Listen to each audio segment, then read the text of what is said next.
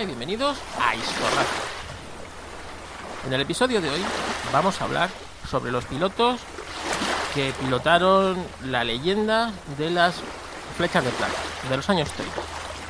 En los años 50, más o menos, sí conocemos a Fangio, a Moss, pero en los años 30 no todo el mundo es capaz de poner en valor, de poner cara a los pilotos que, bueno, pues se vieron envueltos en esta batalla entre Mercedes y Auto Unión por dominar las, los circuitos de, pues, bueno, pues de Europa. ¿no? Entonces, eh, vamos a ver cuáles son los principales pilotos. No voy, no vamos a hablar de todo. Vamos a hablar solo pues de los principales. Y bueno, y para que os conozcáis, porque realmente parece que en los años 30 no había competición de coches más allá de la fecha de plata. Y realmente, bueno, pues estos pilotos tuvieron la mala fortuna de que la Segunda Guerra Mundial se cruzara en su camino. Y la carrera de todos ellos pues quedó truncada. Así que, bueno, pues si te interesa el tema, quédate porque arrancamos.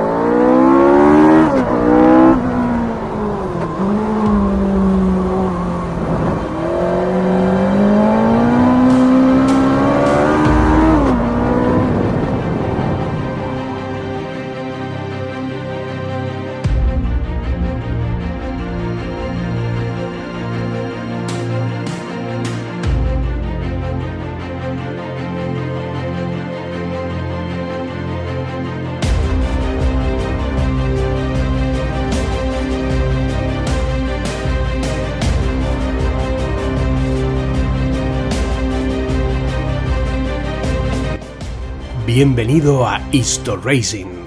Esto no es Le Mans, ni tampoco Monte Carlo, pero de todos esos sitios hablaremos. ¡Arrancamos!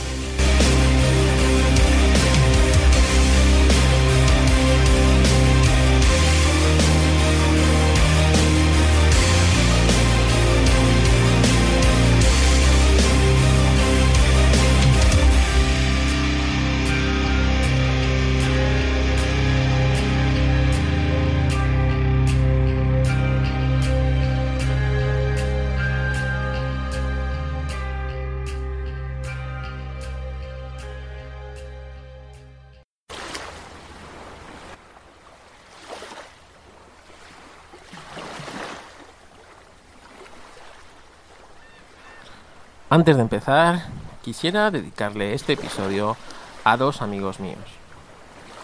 Uno es mi gran amigo Sergio Torrejón. Y otro, o otra, es mi amiga Ana, Mandarina 35. Para vosotros dos va dedicado este episodio.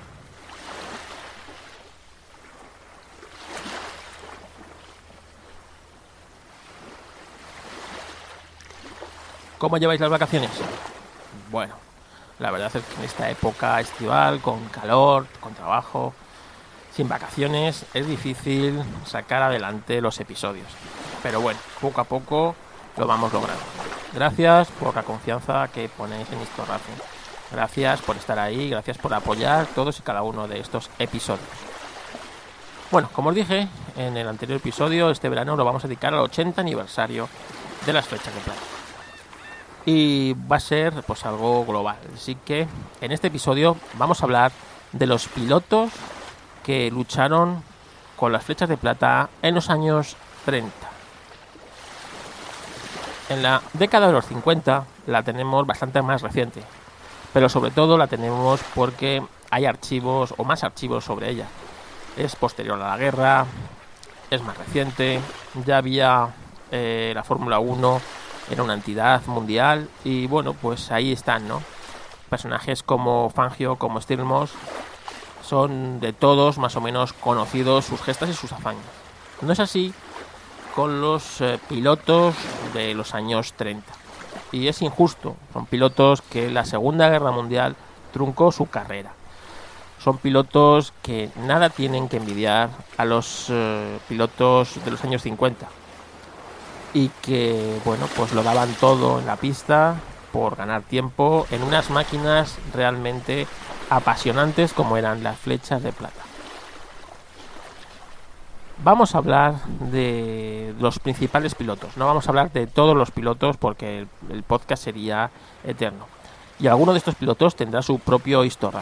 Solamente quiero que toméis una noción de quién eran los pilotos para cuando en el episodio de las flechas de plata, que vendrá después de este, cuando hablemos de ellos, mm, sepáis quiénes son, los pongáis cara, los pongáis en perspectiva eh, a los pilotos. Para este podcast mm, pedí ayuda a José Miguel Vinuesa. Gracias por responderme a las preguntas. Voy a empezar porque para mí es el principal piloto. El piloto de la época. El Lewis Hamilton de estos años 30. No es otro que Rudolf Carachola. Sí, es cierto que había pilotazos. Estaban Nubulari, Barci, Rosmeyer, Chirón. Había auténticos ases del volante, auténticas figuras que la historia ha sido muy justo con ellos. os digo que la Segunda Guerra Mundial lo partió todo. Y muchos de estos pilotos han caído en el olvido, sobre todo los pilotos alemanes. Alemania lió la que lió en, la Segunda Guerra Mundial y bueno, pues al salir derrotada, pues eh, realmente también sus pilotos salieron tocados de aquello. Se tuvo que reinventar y bueno, pues hacer borrón y cuenta nueva. Y muchos de estos pilotos cayeron un poco en el olvido, cuando sus gestas y lo que consiguieron realmente es impresionante. Pero el nazismo es lo que fue y eso nadie lo puede evitar. Así que bueno, quiero sacar toda connotación política de Historracio. Eh, el contexto de, este, de estos podcasts, la fecha de plata, es en los años 30. Los años 30 de Alemania estaba polarizada políticamente por el nazismo. En 1933 Hitler llegó al poder y bueno, pues eso lo cambió todo. Entonces, realmente no quiero ninguna connotación política en Historracio. Sencillamente que sepáis eh, en el estado político en el que estaba Alemania y eso condiciona todo. Pero Historracing es un eh, podcast eh, apolítico en el que están tienen cabida eh, múltiples o cualquier creencia política, cualquier creencia religiosa y quiero que esto se quede bien claro y que saquéis de contexto cualquier otra cuestión.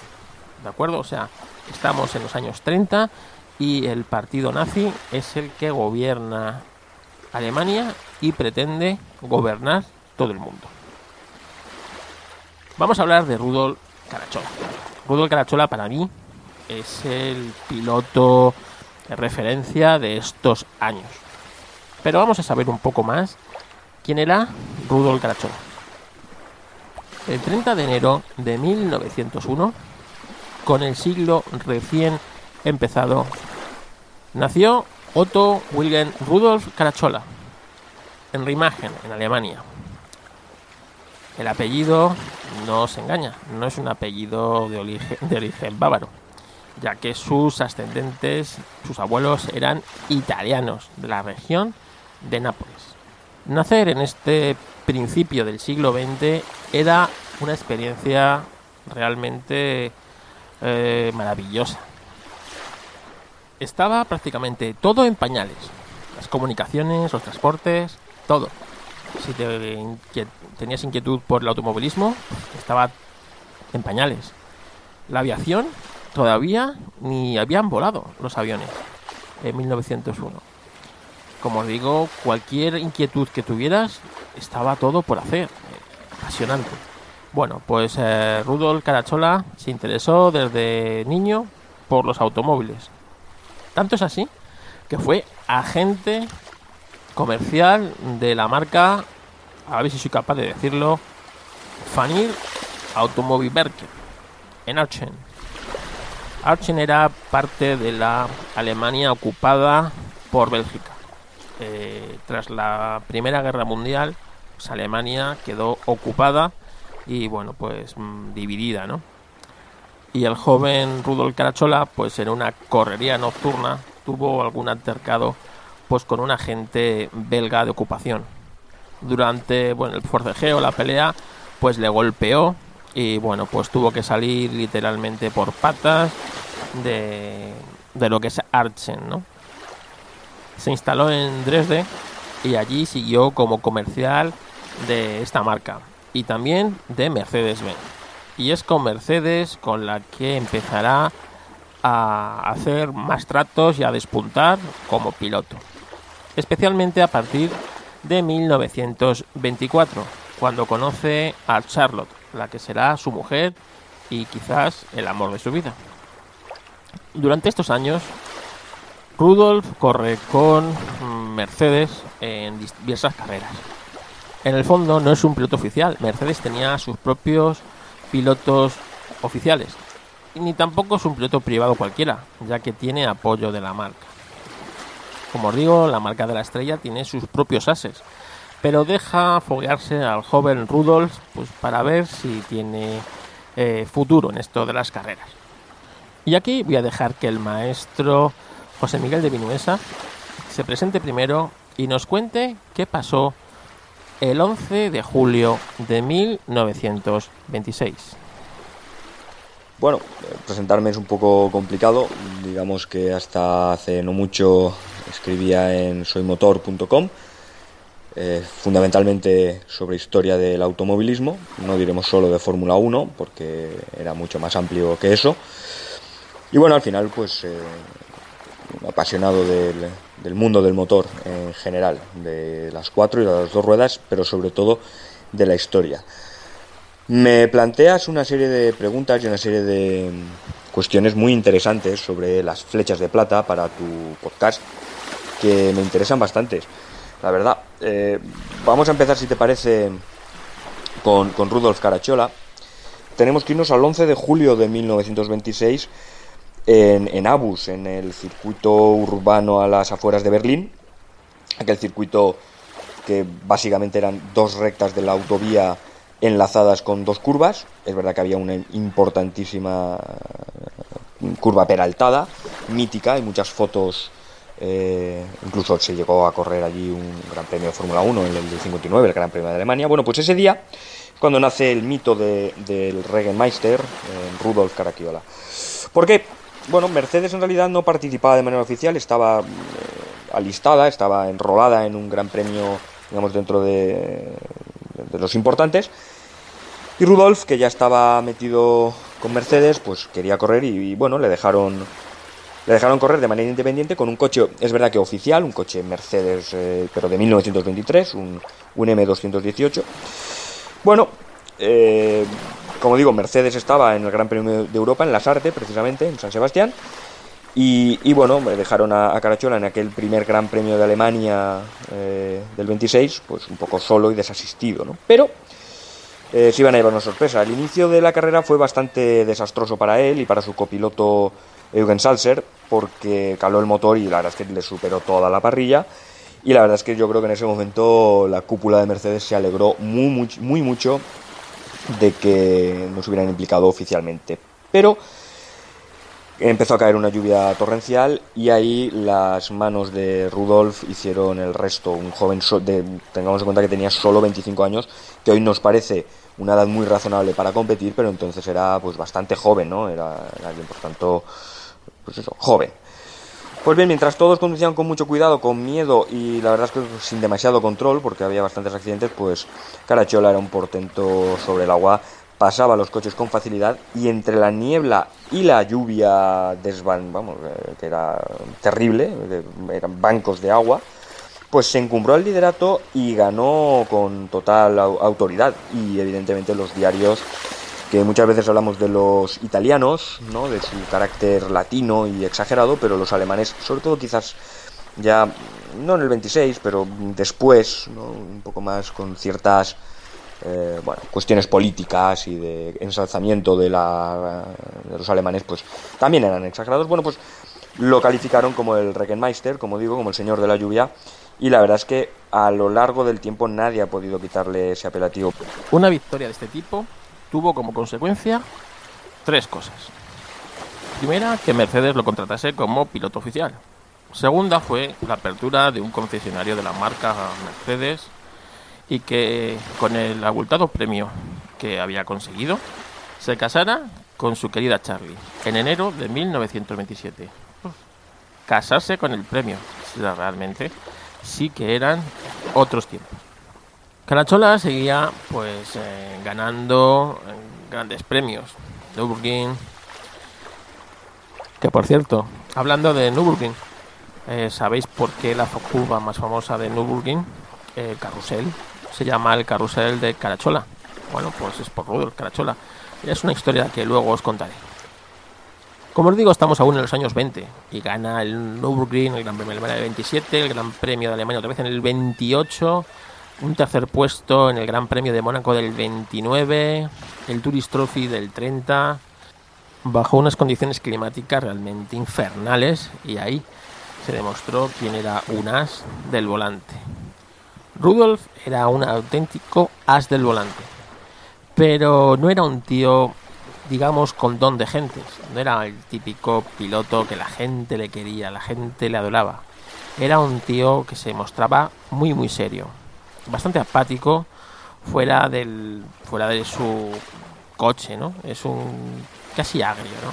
No sé a quién o a cuál piloto os recuerda, ¿no? Y eso realmente, tanto hoy como pues como hace 80 años era algo que pues a la gente no te creas que lo terminaba de entender, ¿no? Un piloto que fuera así, que luego se montara en el coche y se transformara en un poeta de la velocidad y del volante, pues eso no te creas que todo el mundo, ni la prensa de entonces, ni el público lo llegaba a entender. Por eso quizás no era un piloto de masas, ¿no? De esto, un ídolo.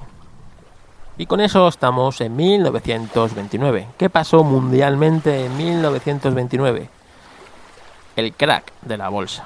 Sí, el crack fue algo mundial, no solo ceñido a los Estados Unidos. Y esto hizo que muchas compañías perdieran dinero. Mercedes decidió retirarse de la carrera en 1931. En 1931, Mercedes se había retirado ya de la competición debido a la desaceleración económica a nivel mundial que, que vino como consecuencia del crack de 1929. Aún así, Mercedes, eh, de manera encubierta, pues apoyaba tanto a Rudolf Carachola como a Alfred Neuer en una especie de equipo independiente. ¿no? Eh, esto hizo que en 1931, pues eh, Carachola cogiera y participara en el Gran Premio de Mónaco de 1931 conduciendo un majestuoso Mercedes SSKL, eh, una versión un poquito más corta del SSK. Bueno, eh, y también hizo que ganara las mil millas de ese año 1931, convirtiéndose en el primer piloto no italiano en ganarlas. En 1931 cabe destacar que, bueno, eh, Carachola tuvo también eh, suerte de escapar de, un gran accidente que hubo en el Gran Premio de Checoslovaquia. Su gran amigo Chirón y él perseguían a Fagioli cuando Fagioli se estrelló contra una, especie de pasarela de madera. Y bueno, eh, Carachola y, Chirón eh, lograron evitarlo pues por una zanja al lado de la, de la carretera para evitar pues todos los restos del accidente. Eh, mientras Chirón pudo salir de la zanja y pudo continuar, eh, Carachola pues eh, se chocó contra un árbol y se tuvo que retirar. a pesar del accidente, pues eh, Carachola tuvo mucha suerte y, no le pasó absolutamente nada cuando podía haber sido un accidente bastante, bueno, pues eh, comprometido, ¿no? Eh, realmente era un tío que en estos accidentes de momento lo habían respetado bastante. En 1932 ya sí que Mercedes eh, se había retirado completamente de manera oficial y extraoficial de las carreras. No había Mercedes compitiendo. Así que Carachola se tuvo que buscar la vida y se reinventó en la escudería Alfa Romeo con la promesa, eso sí, de que si en algún momento Mercedes volvía a la competición, él eh, conduciría para la marca de la estrella. Alfa Romeo no le iba a enrolar a un alemán en el equipo oficial, así que le enroló en el equipo satélite. En su primera carrera para su nuevo equipo eh, fue en la Mille Miglia de 1932. Y realmente, bueno, él defendía el título. Lideró la carrera de principio a fin pero se retiró cuando rompió una válvula y bueno, pues se tuvo que retirar. Carachola siempre dijo que recordará siempre la cara del piloto de Alfa Romeo, eh, Giuseppe Campari, que, que, sonrió cuando, cuando se tuvo que retirar y dijo, no os lo dije, que un piloto alemán no podría ganar nunca sobre un Alfa Romeo. Caracciola empezó a sospechar que él realmente no estaba en el equipo oficial porque los pilotos italianos no querían que estuviera. La segunda carrera fue el Gran Premio de Mónaco, el mítico Gran Premio de Mónaco, donde Carachola fue nuevamente inscrito en el equipo semioficial. Al principio de la carrera andaba rondando la cuarta posición, ¿no? Cuando, eh, bueno, eh, pronto pasó al segundo puesto, cuando el piloto de Alfa Romeo Borchani entró en boxes a cambiar ruedas y el Alfa Romeo de Archile Barci rompió el, eje y se tuvo que retirar. Nuvolari, en el otro Alfa Romeo, eh, encontró que su ventaja se estaba reduciendo rápidamente cuando Carachola pues empezaba a pues a, recordarle ¿no? con su con su gran pilotaje. Eh, las 10 vueltas y finales de la carrera, pues eh, Carachola estaba tan cerca de Nuvolari que podía verle cómo cambiaba de las marchas. Terminó la carrera justo detrás de Nuvolari y la multitud se burló de, Rudos, ¿no? Creían que había perdido deliberadamente para el equipo, negándoles una pelea por la victoria. Sin embargo, esto pues no era cierto, ¿no? Eh, Carachola pues no pudo eh, competir en este caso con con con Nuvolari. Así que Alfa Romeo vio que bueno pues que tenía un pilotazo realmente, que se había adaptado perfectamente a los coches Alfa Romeo, que eran mucho más pequeños, y le ofrecieron para la siguiente carrera ya sí un volante en el equipo oficial Alfa Romeo, en el que pues evidentemente eh, Carachola aceptó. Alfa Romeo dominó el resto de la temporada y los grandes premios. Nuvolari y Campari condujeron el Alfa Romeo P3 recién presentado en el Gran Premio de Italia, mientras que Borchani y Carachola conducieron el 8C mucho más pesado. Carachola se vio obligado a retirarse cuando el automóvil pues se le empezó a desmontar prácticamente en mitad de la carrera, ¿no? Y bueno, pero se hizo con, con el coche de Borchani cuando el italiano fue golpeado por una piedra y se tuvo que retirar. Llegó tercero, detrás de Nuvolari y de Faccioli. En el Gran Premio de Francia, Carachola, eh, conduciendo ahora sí un P3, luchó contra Nuvolari por el liderato desde el principio. El dominio de Alfa Romeo era tan grande después de la retirada de Mercedes que, bueno, pues que el equipo Alfa Romeo pudo elegir las tres primeras posiciones quién iba a quedar, ¿no? Y bueno, pues quedaron Nuvolari, Borchani y Carachola. Eh, los italianos por delante del alemán. La orden fue diferente el Gran Premio de Alemania de 1932, donde dejaron ganar a Carachola, seguido de Nuvolari y Borchani. Como veis, estas cosas los equipos la han hecho toda la vida, órdenes de equipo, y los pilotos pues muchas veces tienen que acatarlas aunque no les guste. Bueno, Alfa Romeo dijo que se retiraba en 1933 y retiró su equipo oficial de fábrica y dejó a Carachola otra vez sin contrato.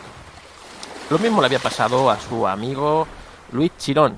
El conductor monegasco había sido despedido de Bugatti mientras se encontraba de vacaciones en Suiza, que era donde vivían esta mayoría de pilotos. Así que los dos decidieron formar su propio equipo, la escudería CC, Carachola y Chirón. Compraron tres Alfa Romeos 8CS, conocidos como los Monzas. Y bueno, Daimler les vendió un camión para transportarlos. El coche de Chirón estaba pintado de azul con la raya blanca y el de Carachola estaba pintado de blanco con la raya en azul. La primera carrera del nuevo equipo fue el Gran Premio de Mónaco. Carachola ya llevaba un año en, Alfa Romeo y sabía más o menos cómo iban los coches. En cambio, pues Chirón venía de, de Bugatti. No había corrido nunca con Alfa Romeo. Así que eh, en el segundo día de prácticas, eh, pues eh, Carachola estaba enseñándole más o menos los trucos del Alfa Romeo a Luis Chirón. Llevaban como unas 24 vueltas con la intención de aprender, alternándose uno delante, luego el otro. Y así estuvieron durante unas 24 vueltas. Al llegar a Tabac, Chirón se había quedado retrasado y Rudolf pues pisó el pedal del freno para, esperarle. Pero pues eh, fallaron tres de los cuatro frenos que llevaba el Alfa Romeo. Solo había dos opciones, o irse contra el muro o irse contra el mar. Cualquiera de las opciones pues tiene sus riesgos y ninguna de las dos es buena. Así que Rudolf optó instintivamente por irse contra el muro. El coche quedó hecho un amasijo de, de, hierros, pero él estaba vivo. No había perdido el conocimiento en ningún momento y aparentemente sin lesiones graves, hasta que se salió del coche y puso el pie en el suelo. La pierna derecha le falló, con un dolor absolutamente insoportable. Chirón, que lo seguía, pues evitó que se cayese lo subieron a una silla y lo llevaron hasta el estanco. El estanco que da nombre a la famosa curva de Tabac. Y bueno, pues allí le dijeron que tenían un magnífico hospital en Mónaco, que era un hombre con mucha, mucha suerte. La pierna estaba destrozada y los médicos pues dudaban si podría alguna vez recuperar la movilidad de ella. Eh, tuvo múltiples intervenciones quirúrgicas. Eh, en Bolonia la pierna pues estuvo con la escayola y la recuperación fue de muchos, muchos meses. Eh, dado las múltiples fracturas que presentaba la pierna, realmente perdió como 4 centímetros de, pues, de longitud la pierna, ¿no? Así que tenía una pierna más larga que otra. Tuvo que volver a aprender a andar y cada paso que daba era como un puñal que se le clavaba en la pierna del terrible dolor. Temporada perdida y no se sabía si podría volver a conducir un coche de competición. Ese año 1933 lo pasó intentando recuperarse de las heridas que le había dejado este terrible accidente en Mónaco. Durante todo este año fue cuidado en su casa de Suiza junto a su mujer Charlotte, esta mujer con la que se había casado en 1927 después de ganar el Gran Premio de Alemania de 1926. Allí, en noviembre, lo visitó un tal Alfred Neubayer, que ya hablaremos de él, el jefe de Mercedes, y le dijo que Mercedes volvería a las carreras en 1934 en 1933 una de las cosas importantes que sucedió es que Hitler entró en el, en el poder en Alemania. Bueno, Neubayer quería saber cómo, cómo andaba la estrella de Mercedes y Rudolf se esforzó por andar sin problemas y sin quejarse del dolor que tenía. Pero no engañó para nada al astuto Alfred Neubayer.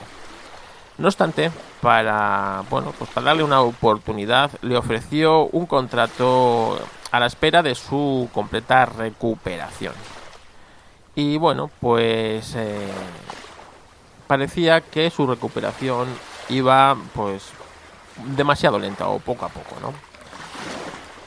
En enero de 1934 sucedió un acontecimiento que, bueno, marcó para siempre la vida de, de Rudolf, ¿no? Que fue que su mujer murió en una avalancha mientras practicaba esquí en Suiza. Esto fue un duro palo para Rudolf, que ya no solo pues eh, veía que bueno que iba a perder, que podía perder su carrera deportiva en las carreras, sino que realmente había perdido a lo que más quería en esta vida, que era su, a su mujer. Así que eh, estuvo a punto de dejarlo todo y pues dejarse llevar realmente.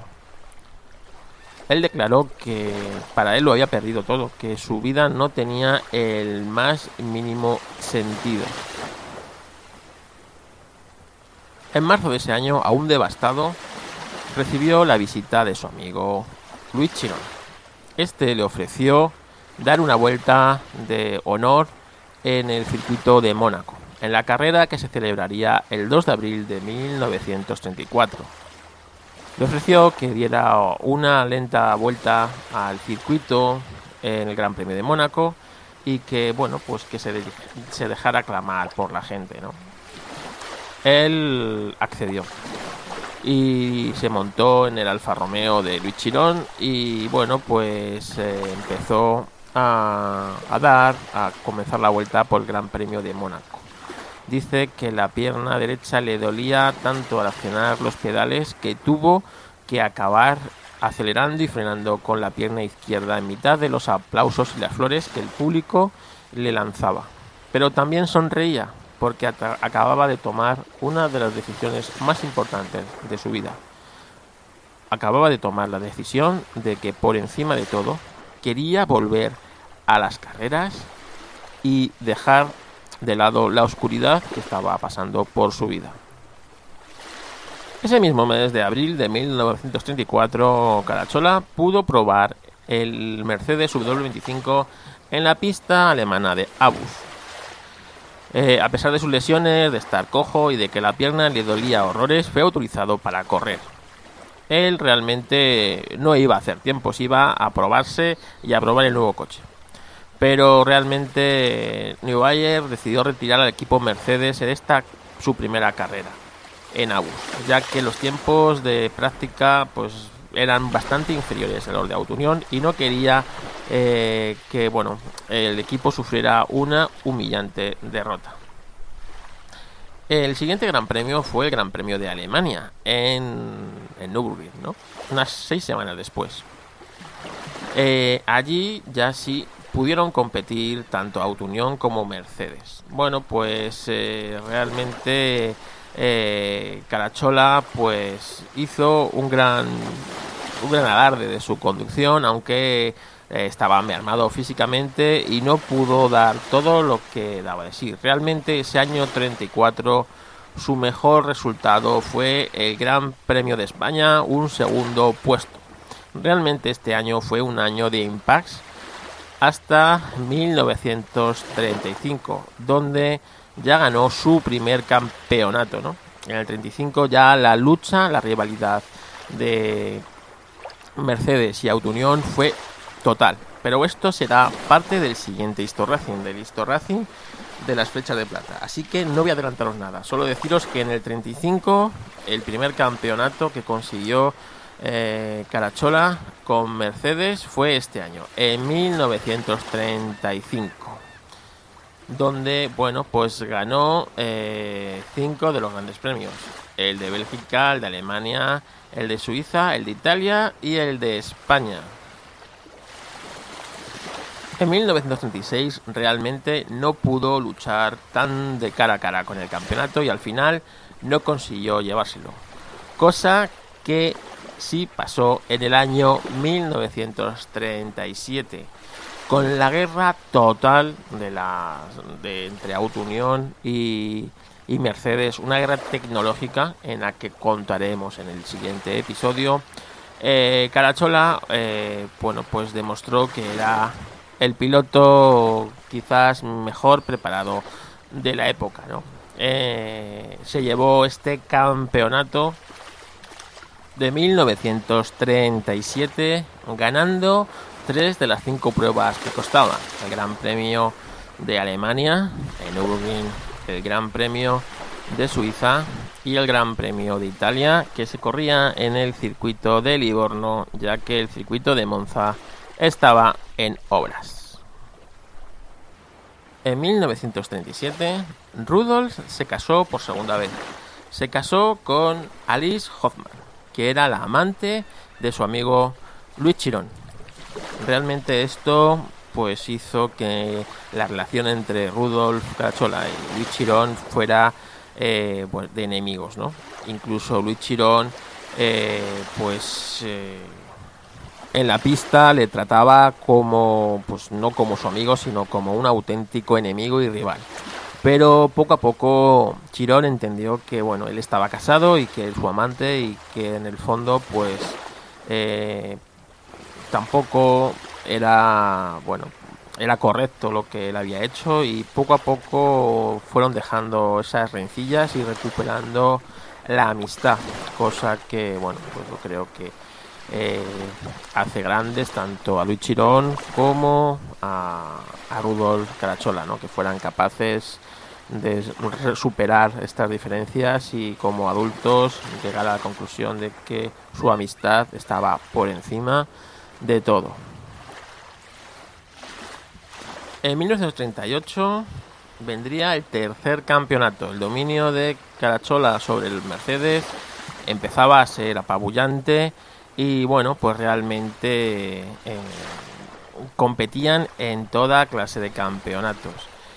En el 38 cabe destacar el récord de velocidad y es que bueno pues en esta lucha también estaba en alcanzar los mejores registros de velocidad y hay que recordar que esto ya lo hablaremos en el siguiente episodio de la fecha de plata que en 1938 eh, Carachola fue pues el hombre más rápido sobre la faz de la tierra con un espectacular eh, registro de 432,7 kilómetros por hora que los obtuvo un fatídico 8 eh, de enero de 1938.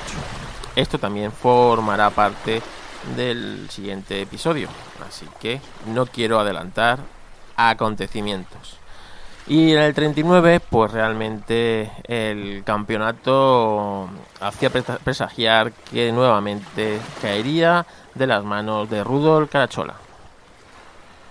Carachola ya no era esa estrella rutilante, estaba siendo eclipsado por un tal Hermann Lang, así que la lucha sería con su compañero de equipo. Es una lucha que ya, bueno, veremos en el siguiente episodio. Pero eh, Carachola volvió a ganar el Gran Premio de Alemania demostrando quién era el líder del equipo.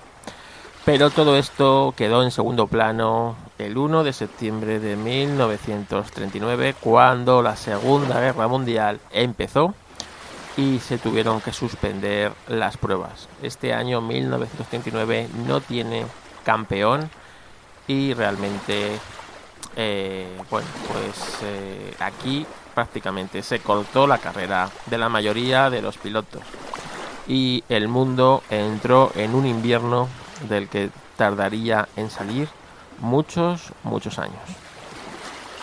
Como os digo, este año 1939, eh, veía que Mercedes miraba ya más hacia, hacia Lang como ese piloto estrella de la marca y él pues ya estaba amortizado, ¿no? Entonces eh, tuvo pues, varios roces tanto con el equipo como con Lang para intentar hacer ver que él era el piloto número uno de la escudería de la estrella.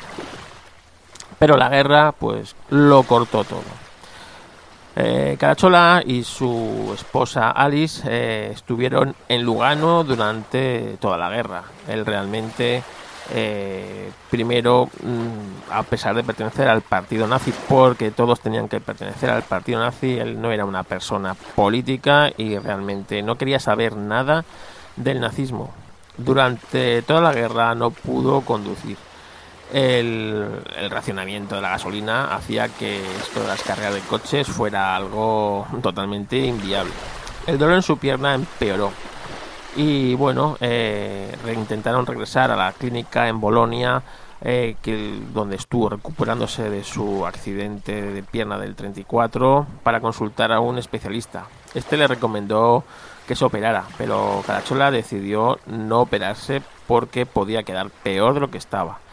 Eh, pasó gran parte de bueno pues desde 1941 hasta 1945 intentando que Mercedes le cediera los W165 que utilizaron en el Gran Premio de Trípoli de 1939. Esto va a ser parte de un podcast especial que haremos porque la historia es absolutamente apasionante. Eh, fue invitado a participar en el Gran Premio de Indianápolis de 1946. Eh, este quería hacerlo con estos Mercedes W165 de 1939. Pero bueno, eso será parte de historia. Al final no pudo correr con ellos, pero bueno, ya estaba en Estados Unidos, así que le dejaron eh, le dejaron un coche para que corriera, ¿no? Eh, eh, de, propietario de uno de los equipos, mm, le ofreció pues conducir con su, con su coche, ¿no? Con uno de sus Tom eh, Engineering Special. Durante la sesión de prácticas, eh, bueno, pues eh, Carachola iba a salir a, a, conducir uno de estos coches, pues con su gorro de cuero, con sus gafas de piloto. Y le dijeron que a dónde iba así y dijo pues a correr, a, dar, a, marcar el mejor tiempo aquí en, en Indianapolis. Dijeron, no, no, aquí o te pones un casco, eh, un casco de metal o no sales a la pista. Así que le dejaron un casco de metal y, y unas, bueno, y sus gafas, ¿no? Para, para poder salir a conducir en el circuito de Indianapolis. Y qué casualidad, durante la sesión de prácticas antes de la carrera, el Carachola fue golpeado por un pájaro. Bueno, o un objeto, se cree que era un pájaro, pero puede haber sido otra cosa. Lo más seguro es que fuera un pájaro. Eh, casualmente el casco de un conductor de, que, que, se lo dejó, ¿no? Fue lo que le salvó la vida, ya que si, si a pesar del casco metálico que le, que le produjo este impacto una conmoción cerebral, imaginaros si si hubiera sido pues con su gorrito de cuero con el que se corrían en los años 30, ¿no? Pues hubiera sido mucho peor. Esta conmoción eh, cerebral le tuvo en coma durante varios días. Eh, y bueno, pues aquí ya dio por finalizada su carrera deportiva prácticamente. No obstante, en 1952 fue llamado por Mercedes-Benz para conducir el W194 en bueno pues en, estas carreras que se hacían eh, eh, entonces no la famosa mil emilia que él ya había ganado junto al alemán Hans Klink y su antiguo compañero de equipo Hermann Lang. Klink terminó la carrera segundo y Carachola cuarto más tarde se supo que Carachola había recibido un coche con un motor inferior al de sus compañeros, eh, quizás por falta de tiempo para prepararse para la carrera o porque realmente, bueno, pues querían darle este último homenaje al que fuera su piloto estrella, su piloto que tanta gloria le dio al, bueno, pues al equipo Mercedes. Eh, realmente la carrera definitiva de Carachola terminó con un tercer accidente en el Gran Premio de Suiza de 1952, cuando los frenos de tambor de su Mercedes 300 SL se bloquearon y se dio contra un árbol, fracturándose esta vez la pierna izquierda. Así que el bueno de Rudolf dijo que hasta aquí había llegado su carrera deportiva. La verdad es que, bueno, eh, después no tuvo mucha suerte ya que en el 59 enfermó y, bueno, pues eh, no supieron detectarle bien la, la enfermedad que tenía y fue diagnosticado con una cirrosis avanzada y el 26 de septiembre de 1959 Rudolf fallecía en Kassel, Alemania, después de una insuficiencia hepática. Murió a los 58 años y él quiso que fuera ser enterrado en Lugano, en Suiza, que era donde él se sentía en casa. Cabe destacar que todo el legado deportivo de, de Carachola no está en Alemania, está en Indianápolis, el circuito que le dio la oportunidad de volver a competir y él cedió después de su muerte todos sus títulos y todo su legado al circuito de Indianápolis. Y allí, en el circuito de Indianápolis, es donde se pueden observar gran, parte de sus pues, triunfos, de sus eh, condecoraciones obtenidas. Curioso esto de Rudolf Carachola, uno de los ases del volante más importantes de la historia y uno de los ases más olvidados. Realmente yo no entiendo cómo eh, la Fórmula 1 se permite que bueno, pilotos de esta época sean como olvidados frente a la era moderna que llegaría en 1950. Le pedí a José Miguel que me describiera la conducción de Rudolf Carachola eh, y que me dijera qué es lo que le hacía tan especial. Me, planteas eh, pues, que te defina o que te pues, que hablemos sobre el estilo de, pilotaje de Rudolf, porque 80 años después pues todavía sigue dando que hablar y, bueno, y también sobre su, su apodo del Regenmeister, o maestro, el señor de la lluvia. Para mí, para mí, la frase que definiría a Caracciolo y también un poco como definió o como, definiría yo también a Fangio, es la de dulce caníbal. En ese sentido, para mí se parecen bastante, tanto Rudolf como Juan Manuel.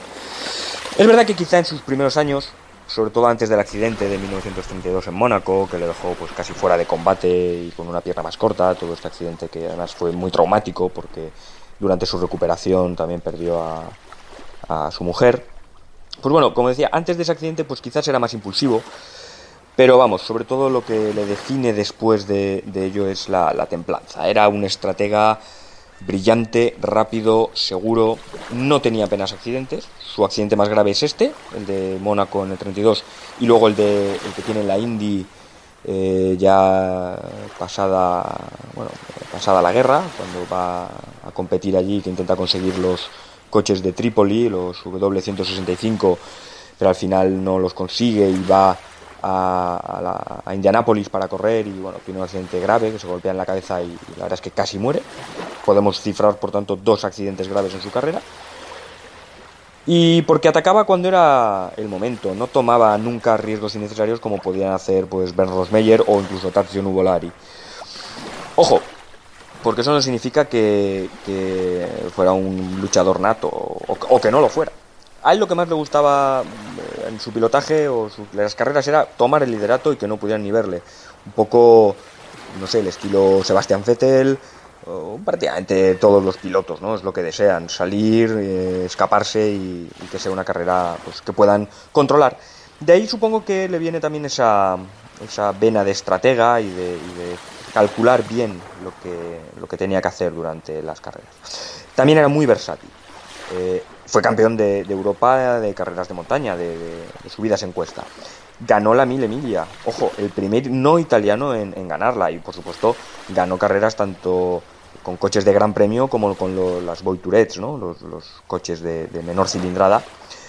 De hecho, de 202 carreras que hay eh, estadísticamente cifradas de Rudolf, consigue 144 victorias. En general, en todo lo que lleve volante, motor y ruedas. ¿no? Y eso dice muchísimo de, esa, del nivel de, Rudolf.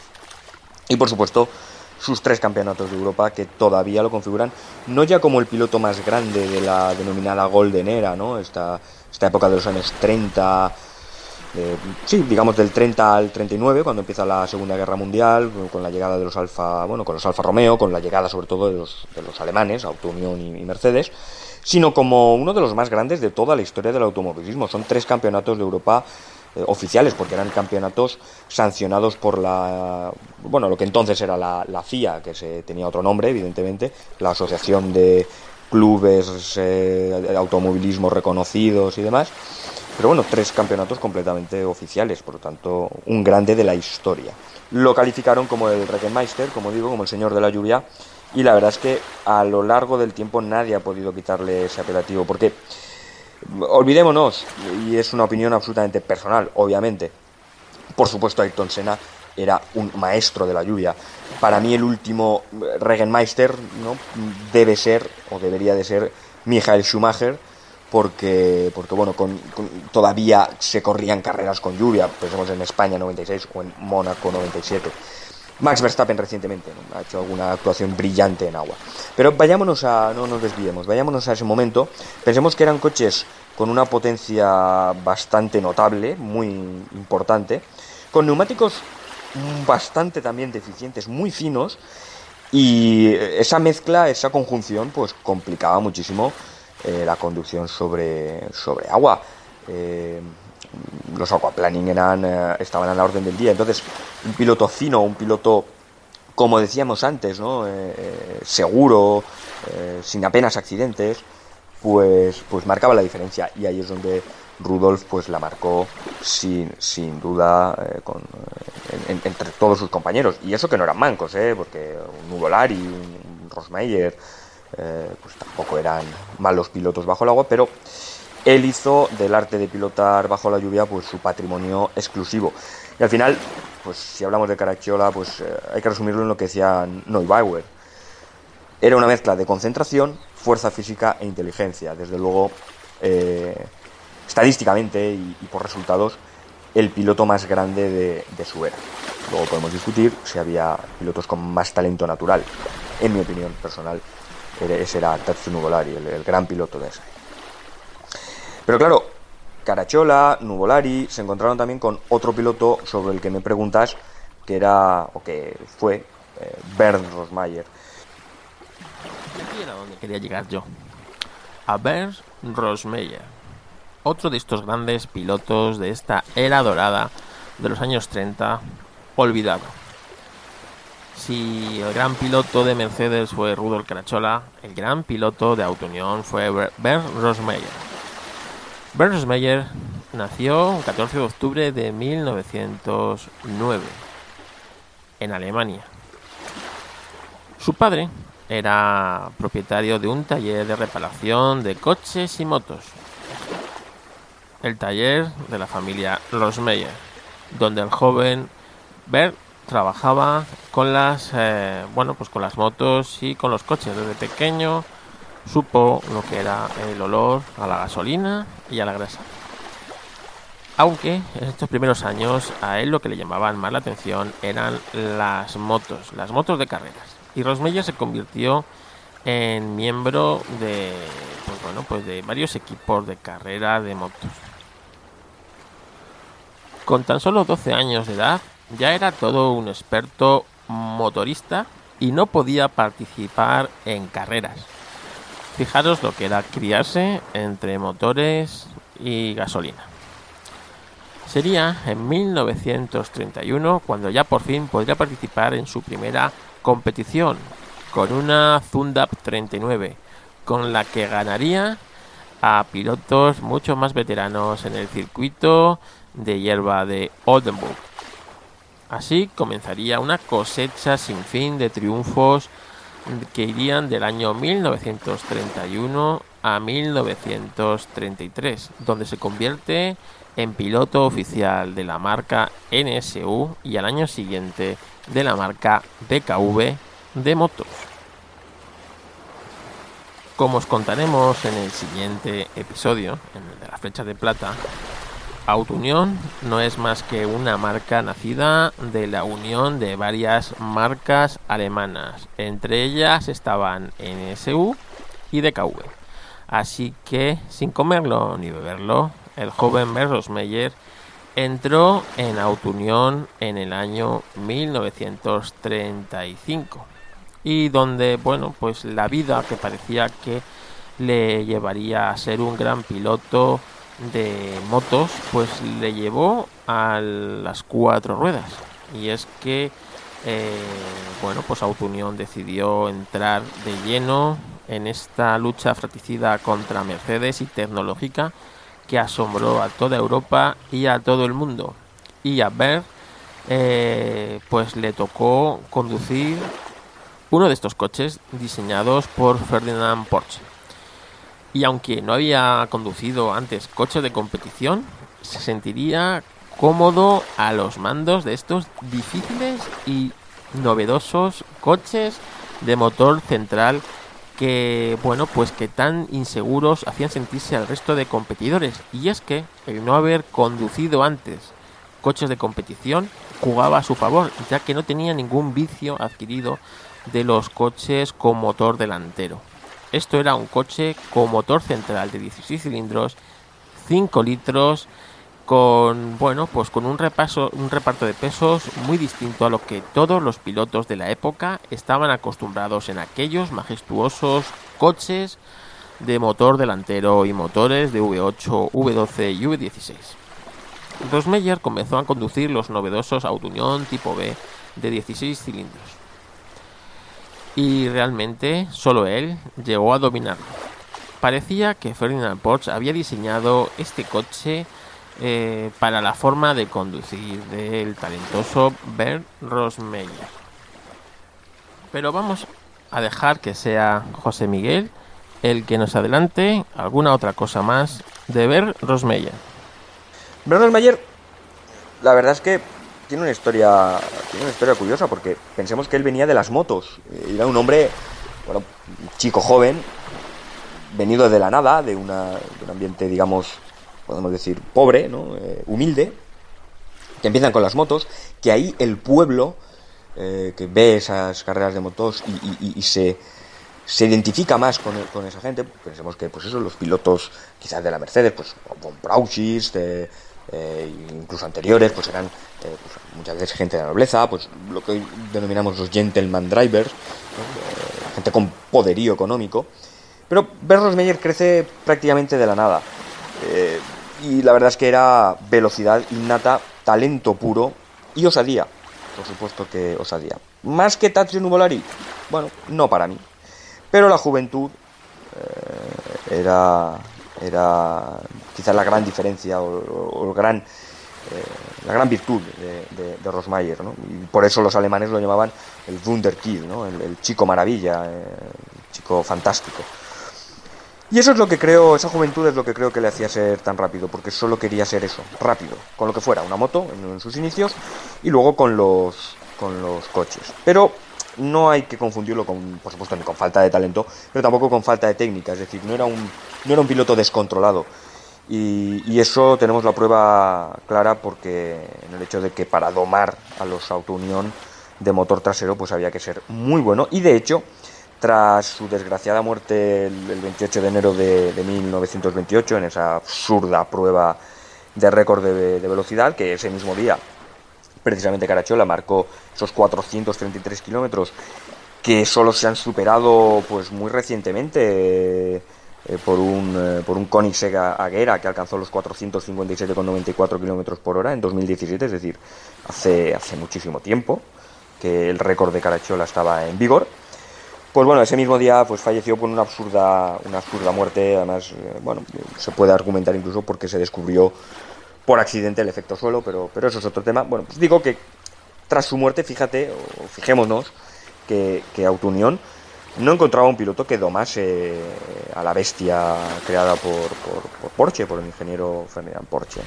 Y tuvo que acudir al único piloto con, para mí, insisto, y, pues, para muchos historiadores y, estudiosos, pues con más talento natural que, el propio Rosmayer, que es Tatio Nuvolari, porque los demás pilotos de la marca de Auto Unión no eran en absoluto mancos, pero faltaba ese, ese plus, ese punto que, conseguía doblegarse al, al Auto Unión, un poco, ¿cómo decirlo? Por hacer una comparación, aunque nos vamos de los coches, pero quizá la gente más joven lo pueda entender, y si sigue en el motociclismo, pues poco como Casey Stoner con la Ducati, cuando fue campeón del mundo, nadie domaba la Ducati y Casey Stoner lo logró, ¿no? Pues es pues un poco igual con el Auto Unión. Tenía ese punto de, de, brillantez y de dominio natural que, lo conseguía, conseguía domarlo. Por tanto, quizás no era el piloto más completo de, de su era, pero sí, desde luego, brillante, o de los más brillantes. De hecho, vayamos a, a Carachola, pues la verdad es que él, dijo, y te lo digo literal, de que entre los jóvenes era el más audaz y el más intuitivo.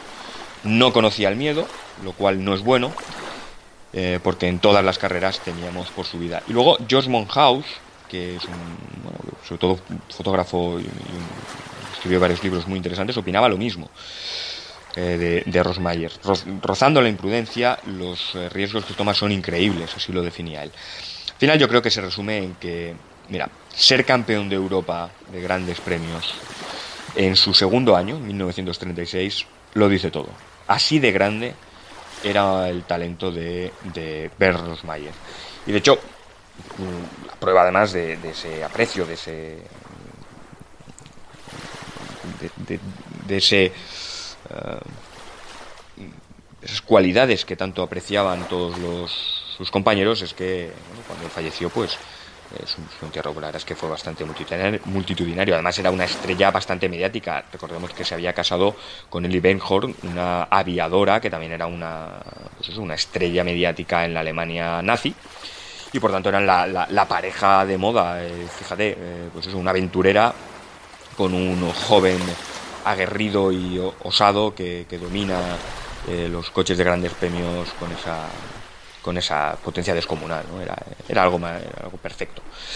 Falleció poco, ella estaba embarazada, falleció y bueno, su hijo, su hijo lleva su nombre, pero no se ha dedicado en absoluto a nada, no se dedicó a nada en absoluto de relacionado con el automovilismo. Era, si no recuerdo mal, era odontólogo, eh, vamos, eh, dentista.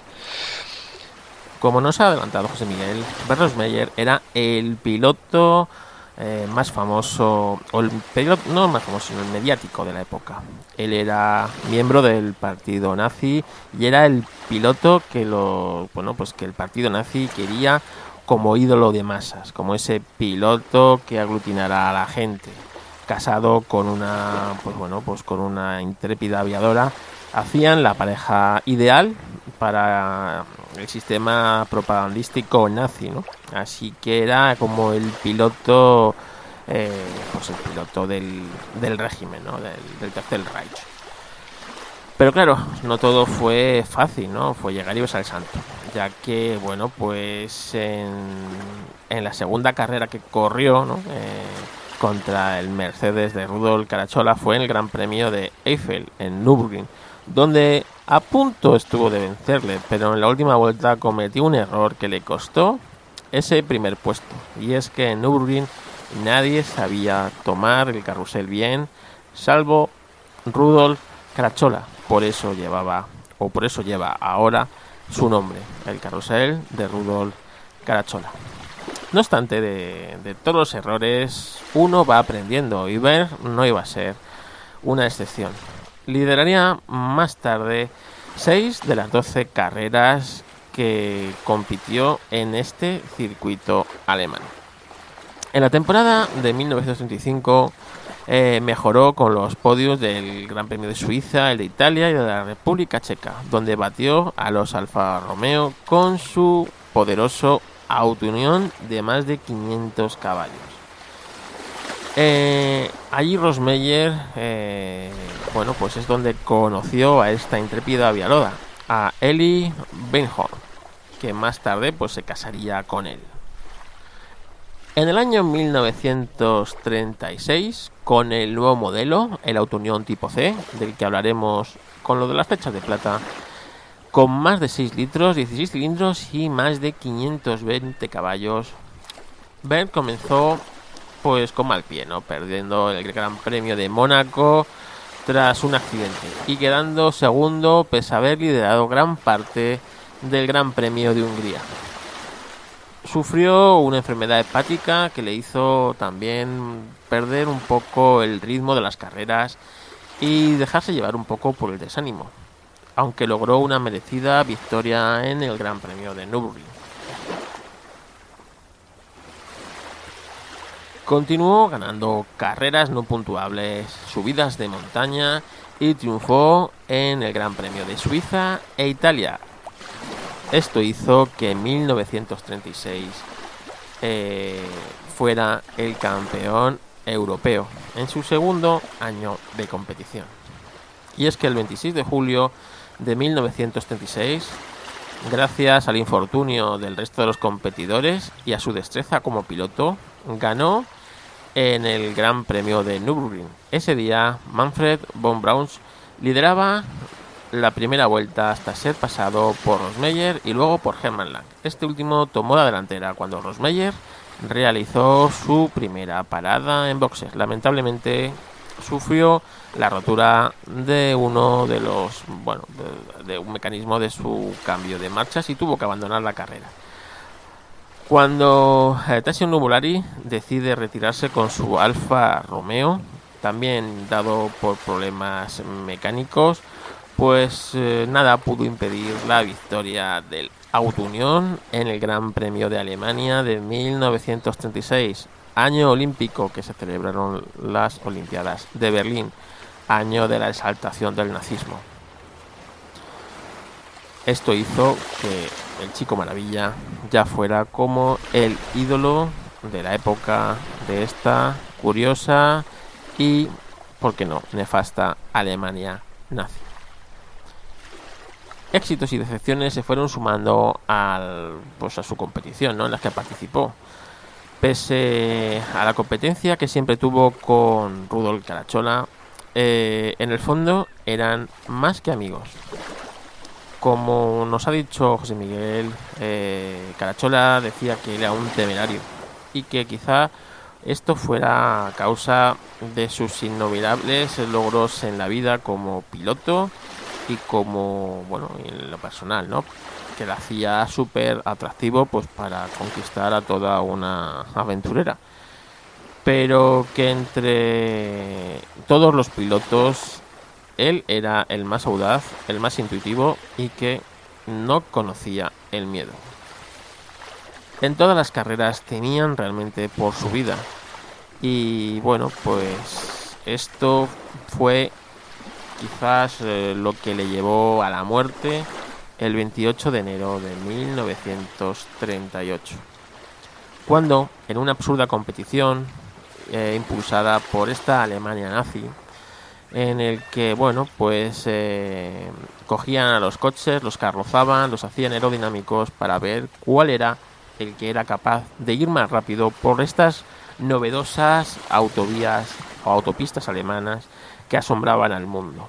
Realmente Alemania estaba construyendo estas autovías como forma rápida de trasladar tropas y material bélico para una futura o más que posible guerra contra todo el mundo.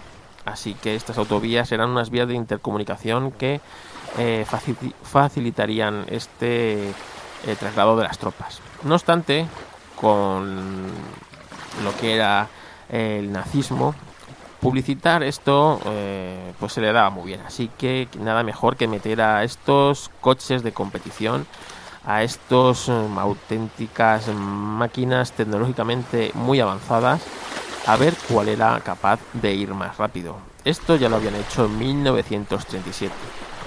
Pero en el año 1938, en vez de hacerlo pues al final del verano, lo hicieron el 28 de enero. Cuando pues, bueno, pues el viento y las condiciones atmosféricas quizás no eran las mejores para, para hacerlo. Aquel día el Mercedes de Carachola consiguió 438 kilómetros por hora y bueno, pues eh, esto hizo que, que Berros Meyer quisiera batir el récord. Teóricamente, su autounión, eh, según los ingenieros, podía superar los 456 kilómetros por hora, teóricamente.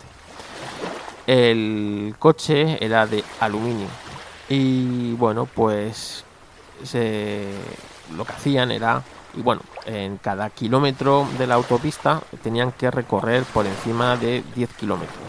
Cuando llegaban a ese punto se medía la velocidad eh, máxima y se frenaba y se iba hacia el lado contrario. Había que hacerlo en los dos sentidos, tanto de ida como de vuelta, y se tomaría la velocidad media. En cada kilómetro había un operario con una radio informando del paso y de la velocidad de paso por ese, por ese punto kilométrico. ¿no? La velocidad se medía básicamente con el tiempo que tardaba en recorrer ese kilómetro de punto a punto.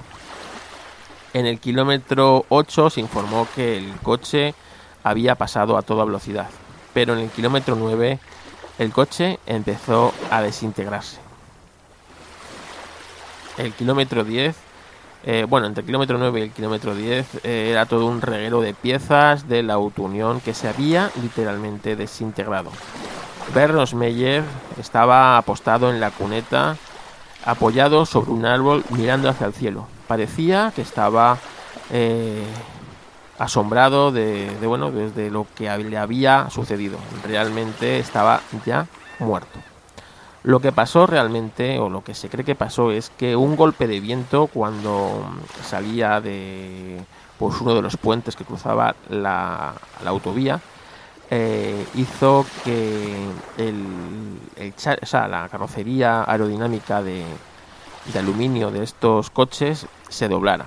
Y con esto se, bueno, pues eh, aerodinámicamente modificó la, pues, lo que es el, el coche, hizo que eh, una especie de efecto suelo y el coche no estaba preparado para quedarse pegado a esa velocidad con ese eh, bueno pero con ese apéndice aerodinámico y comenzó a literalmente a desintegrarse la carrocería de aluminio del coche. Esto es lo que se cree. Eh, lo que pasó realmente pues no se sabrá. Puede tener bastante mm, veracidad o tiene su lógica. Así que posiblemente o casi seguro fuera esto. Eh, ese día Alemania perdió a su ídolo a su piloto referencia eh, Carachola perdió a un amigo y el mundo quedó eclipsado bajo eh, los 438 kilómetros que consiguió eh, Carachola, pero bueno, eh, el mundo del automovilismo perdió a un granás en una absurda competición publicitaria de un nefasto régimen político. En el año 2000, Audi construyó una especie de coche, bueno, una especie no, era un coche, un concept car, con similitud a lo que es un Audi TT de la época, totalmente de aluminio, un coche precioso que bueno podéis buscarlo que se llama el Audi Rosemeyer y lleva el nombre de bueno pues de su piloto estrella. También hay un monumento de bronce situado eh, junto a la entrada del museo de Donington Park, el Neisser, dedicado a bueno a Rosemeyer y en el punto donde bueno donde murió Rosmeyer hay una placa conmemorativa de este fatal acontecimiento. Otro de los pilotos míticos de bueno pues de estas fechas de plata y que quiero que conozcáis un poquito es Tasio Nuvolari. Tasio Nuvolari tendrá su propio historia, así que no vamos a meternos tampoco mucho en su vida. Vamos a ver quién era Tasio Nuvolari y por qué, como dice José Manuel, era uno de los pilotos más brillantes de su época. Tasio Nuvolari nació en 1892 en Casteldrío, provincia de Mantua. Su tío era distribuidor de Bianchi, las motocicletas, y presentó pues, a su sobrino a los deportes del motor. Después de servir en el ejército italiano como piloto aéreo, comenzó a correr en ciclomotores o en motocicleta cuando tenía 28 años. Novolari corría con Garellis, con Fongris, con Indian, con Norton, con cualquier motocicleta que llegara a sus manos. El poderoso equipo de Bianchi se dio cuenta que su forma de montar era especial y le convirtió en miembro eventual del equipo campeón italiano. En el Gran Premio de Monzas para motocicletas tuvo un pequeño accidente y esto le produjo que se rompiera las dos piernas. Dentro de lo malo, esto era casi lo mejor que le podía haber pasado, ya que prácticamente se podía haber matado. Los médicos le colocaron, desenyesaron las ambas piernas y le dijo que pasaría por lo menos un mes antes de que pudiera volver a andar. Pero que eso de correr en motos, que se fuera olvidando de ello. Al día siguiente comenzó la carrera atándose a su, a su motocicleta y exigió a sus mecánicos que le mantuvieran erguido al comienzo de la carrera para que para, no poder para no caerse. Eh, bueno, la leyenda de Tasio Nuvolari, como veis, es alargada y esta gente era de otra pasta. Como veis, estamos aproximadamente sobre el año 1922-1923. Nuvolari comenzó a competir en coches en el año 1924 y ya tenía 32 años. No se puede decir que fuera de los más jóvenes en esto de empezar a competir. Hoy sería ya casi un piloto veterano, pero en aquella época, bueno, pues tampoco era eh, un jovencito, pero tampoco era un, un viejo árbol. Mientras también seguía compitiendo en bicicletas.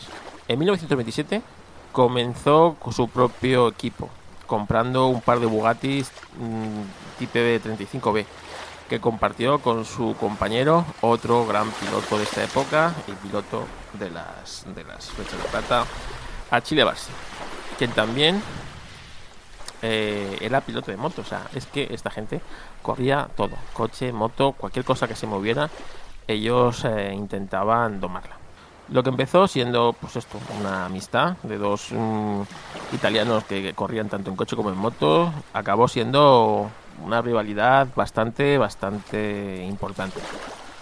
Nuvolari comenzó a ganar carreras a costa de Barci, que abandonó el equipo.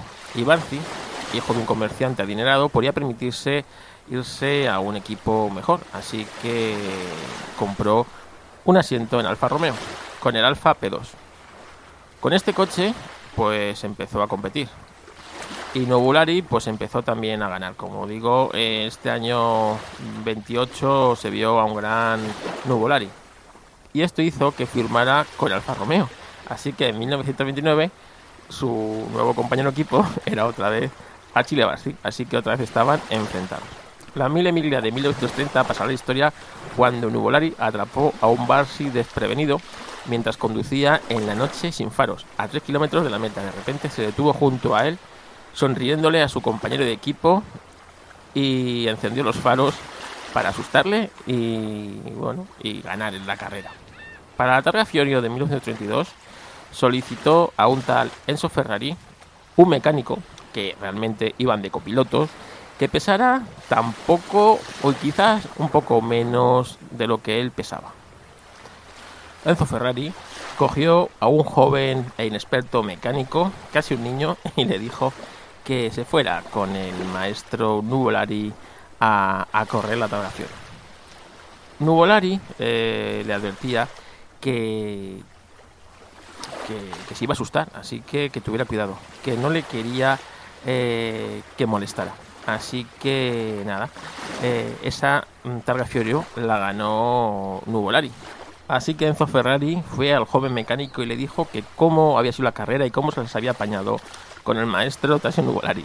El joven le dijo que Nuvolari empezó a gritarle en la primera curva y que no terminó de gritarle hasta la última curva de la carrera y que él pues no hizo ni caso directamente se escondió lo más abajo que pudo del coche y aguantó el chaparrón lo mejor que pudo. En 1933 obtuvo nuevas victorias, pero estaba ya un poco harto de la personalidad de Enzo Ferrari, de Achille Barsi y de todo en general, así que se fue al rival de Alfa Romeo en aquellos años 30 en Italia, que no era otra que la Maserati. Ese año 33, eh, Nublari se fue a, a Irlanda del Norte a correr la carrera, el trofeo de turismos de carrera. Y lo hizo a, lomos de un MG K3 sobrealimentado. Después de dominar totalmente la carrera y de ganarla, le preguntaron que si le gustaban más los frenos del MG o de su Maserati. A lo que Nuvolari respondió que realmente no tenía ni idea, que realmente no había usado los frenos del MG y que no sabía qué decirle. Así que imaginaros el personaje que era Tasio Nuvolari. En 1935 decidió volver al Alfa Romeo y obtuvo una de sus mayores victorias en Nürburgring frente a los todopoderosos flechas de plata tanto de Mercedes como de Audi. Con un Alfa Romeo obsoleto con respecto a las flechas de plata, como ya veremos en el episodio que viene. Y contra el poder de toda la nación alemana, ya con Hitler en el poder, con toda la exaltación, condujo eh, al borde de la perfección sobre el irregular y peligroso eh, trazado de Nürburgring. Mercedes se retiraría con, bueno, con averías mecánicas y se logró eh, reponer a los Auto Union. Y ganó esta carrera frente al régimen nazi que supongo que no le sentaría nada, nada bien. En 1936 tuvo un grave accidente durante las, eh, la clasificación y los entrenamientos del Gran Premio de Trípoli, que era de Italia Bueno, eh, pero se escapó de un hospital, tomó un taxi para intentar tomar la carrera.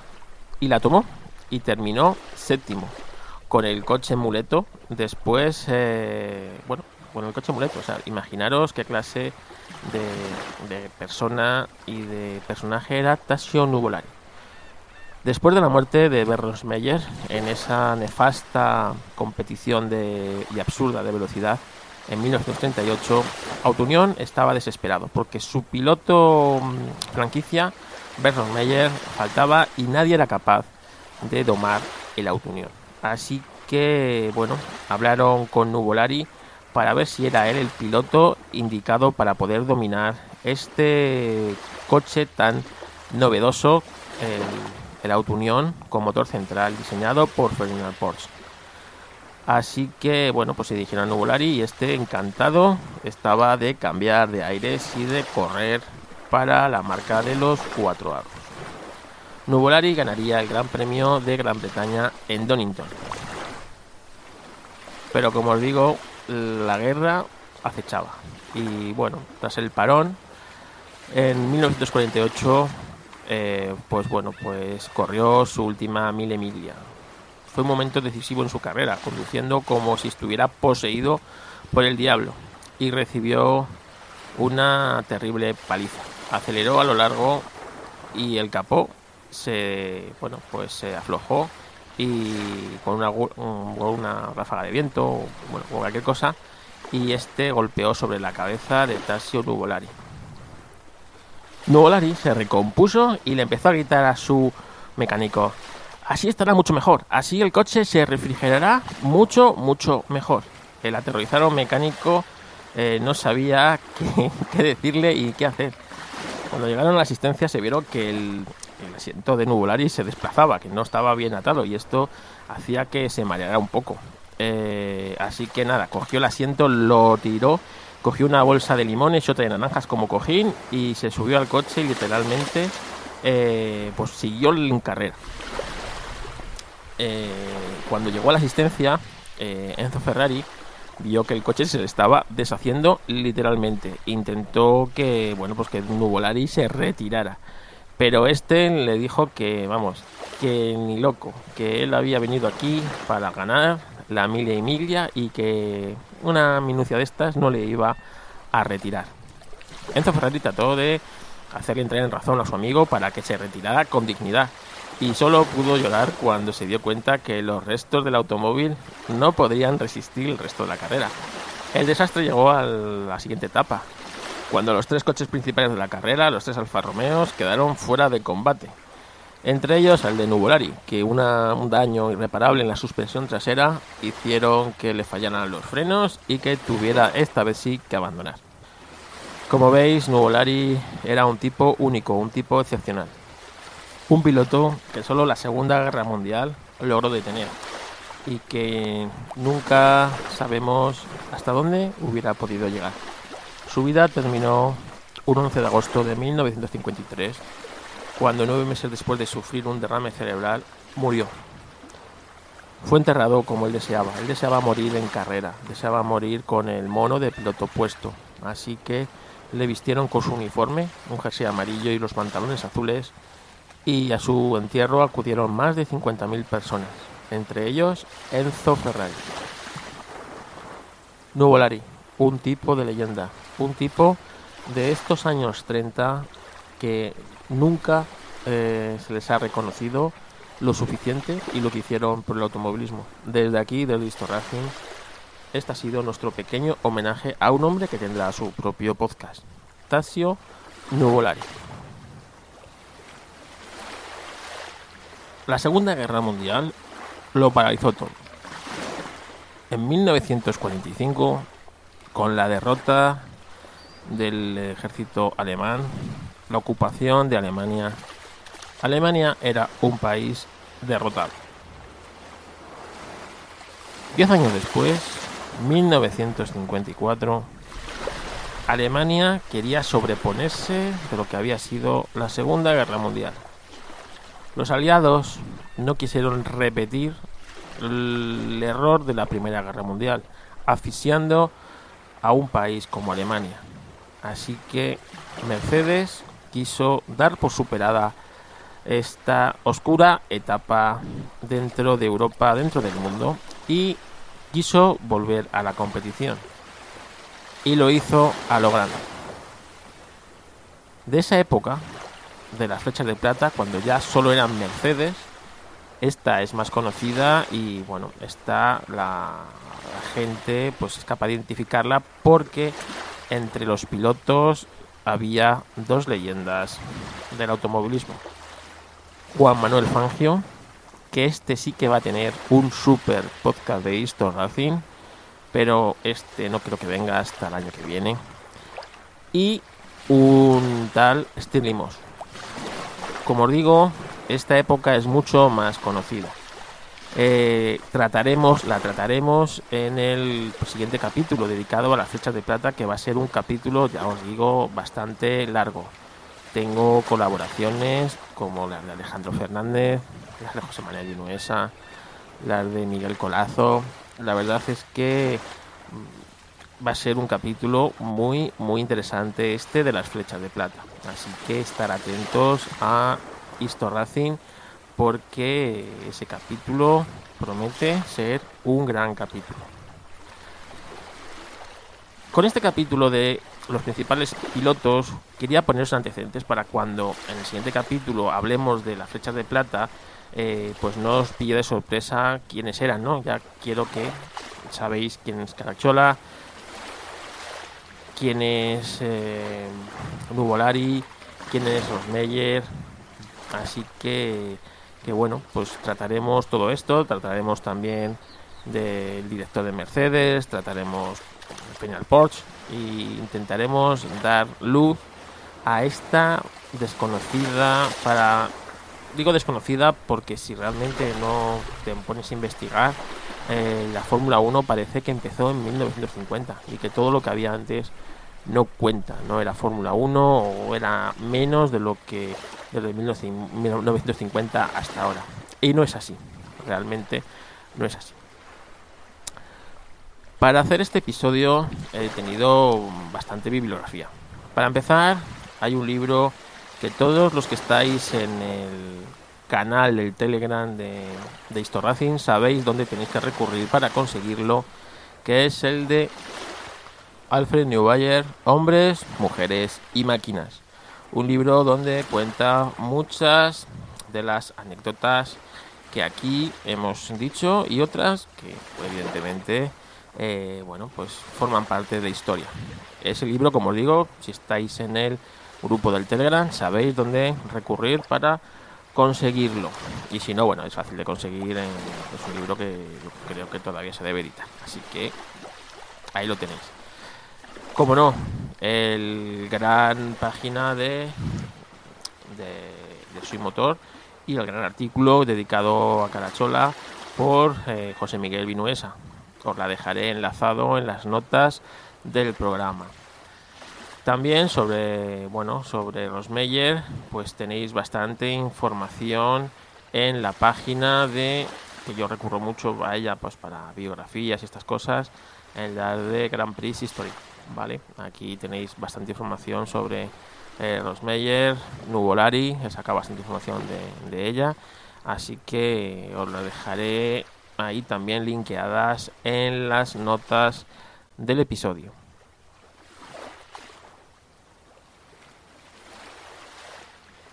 Como os digo, Racing se hace por el amor a, compartir y a bueno pues a divulgar el amor por la por el automovilismo no se hace con ánimo de lucro ni se hace con la intención de pues nada más que divulgar eh, lo que nos apasiona, que son las carreras, las historias y los coches antiguos.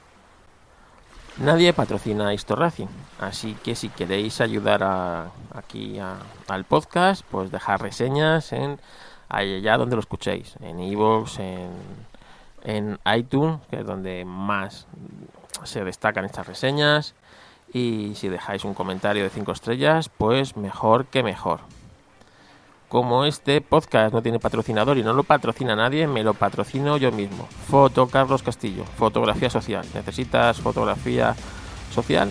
Entra en Foto Carlos Castillo y ahí tienes mi página. ¿Qué necesitas fotografía de empresa? fotógrafocorporativo.com. Esa es nuestra página de fotografía corporativa pues para empresa o cosa distinta de lo social. Gracias por escuchar Historracing os emplazo al próximo episodio que sabéis que va a ser sobre la flecha de plata, un episodio que realmente me hace mucha ilusión y que va a ser un gran episodio que espero que os encante. Nos escuchamos en próximas aventuras. Gracias por escuchar esto Racing, gracias por apoyar y por darme tanto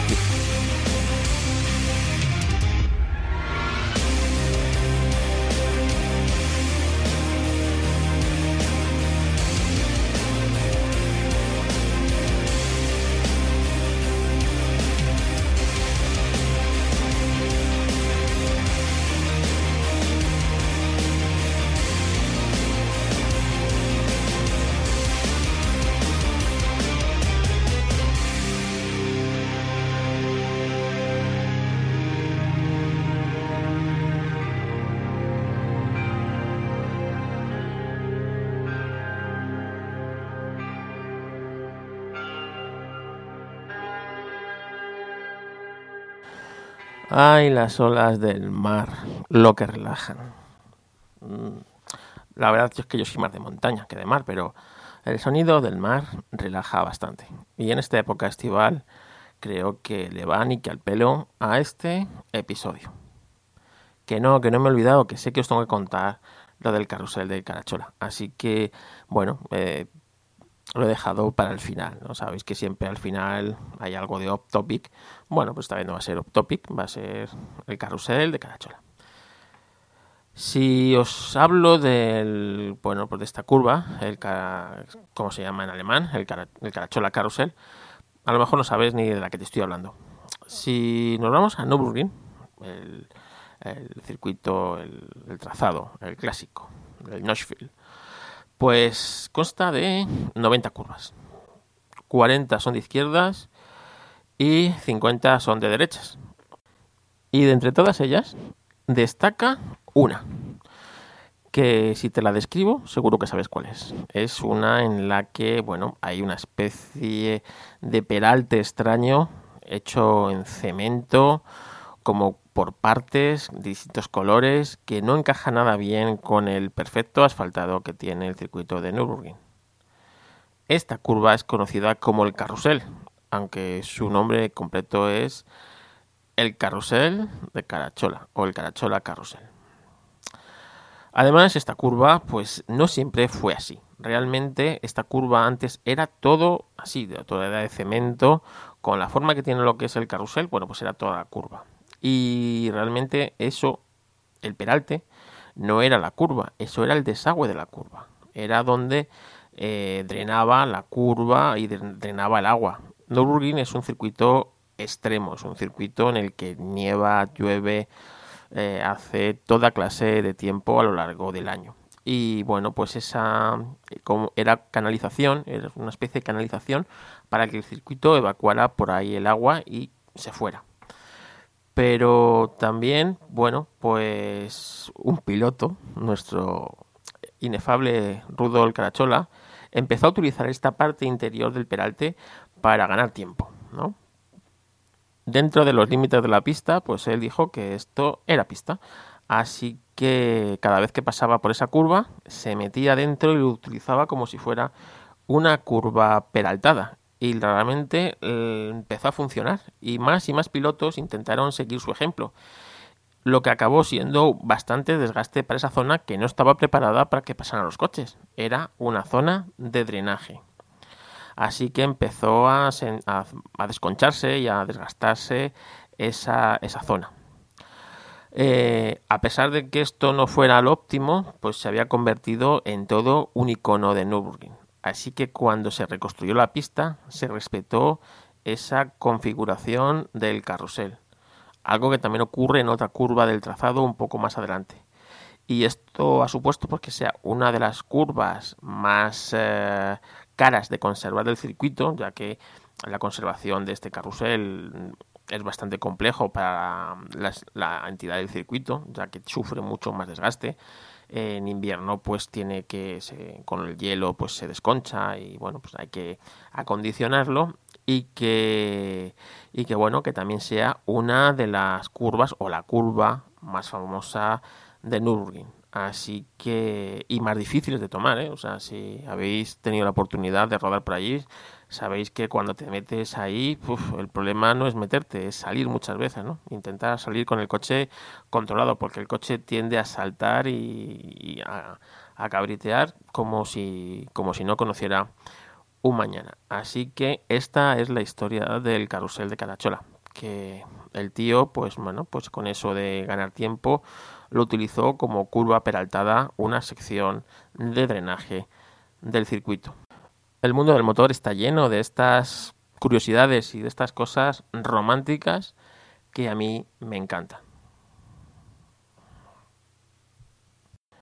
Y desde aquí quiero mandar mi apoyo y mi abrazo y todo eh, al GPK, al GPK de Charlie GP y los suyos, que en esta semana publicaron un episodio y hablaron bastante sobre la Fórmula E y trajeron a un ingeniero español de bueno del equipo Mahindra y estuvo contando cosas de la Fórmula E.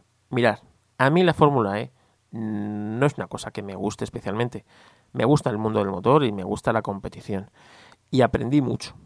Que sí, que a mí no me apasiona la Fórmula E, tampoco me apasionan realmente los coches eléctricos, realmente. Pero eh, lo que aprendí en ese episodio, pues no lo había aprendido o no lo habían contado en ningún otro sitio. Y merece la pena. Esos episodios me encantan, donde traen a gente que sabe, expertos y que, bueno, pues que nos cuentan cosas que desconocemos. Así que desde aquí mi apoyo, porque hay ciertos ceporros que han, bueno, pues dejado comentarios anónimos en las redes sociales, en Evox y en varios sitios, criticando este episodio porque se habla de la Fórmula E, de la carrera o del campeonato este de las W series, de, bueno, pues de, de, pilotos, ¿no? De mujeres pilotos y bueno, la verdad es que no lo entiendo. No entiendo a mucha gente que critica algo que se da gratis y se hace con el amor que se hace el GPK. Así que desde aquí, Charlie, Eloy, Sergio, etcétera, mi abrazo y mi admiración. No hagáis caso de la chusma que hay por las redes. Sois grandes y vosotros lo sabéis.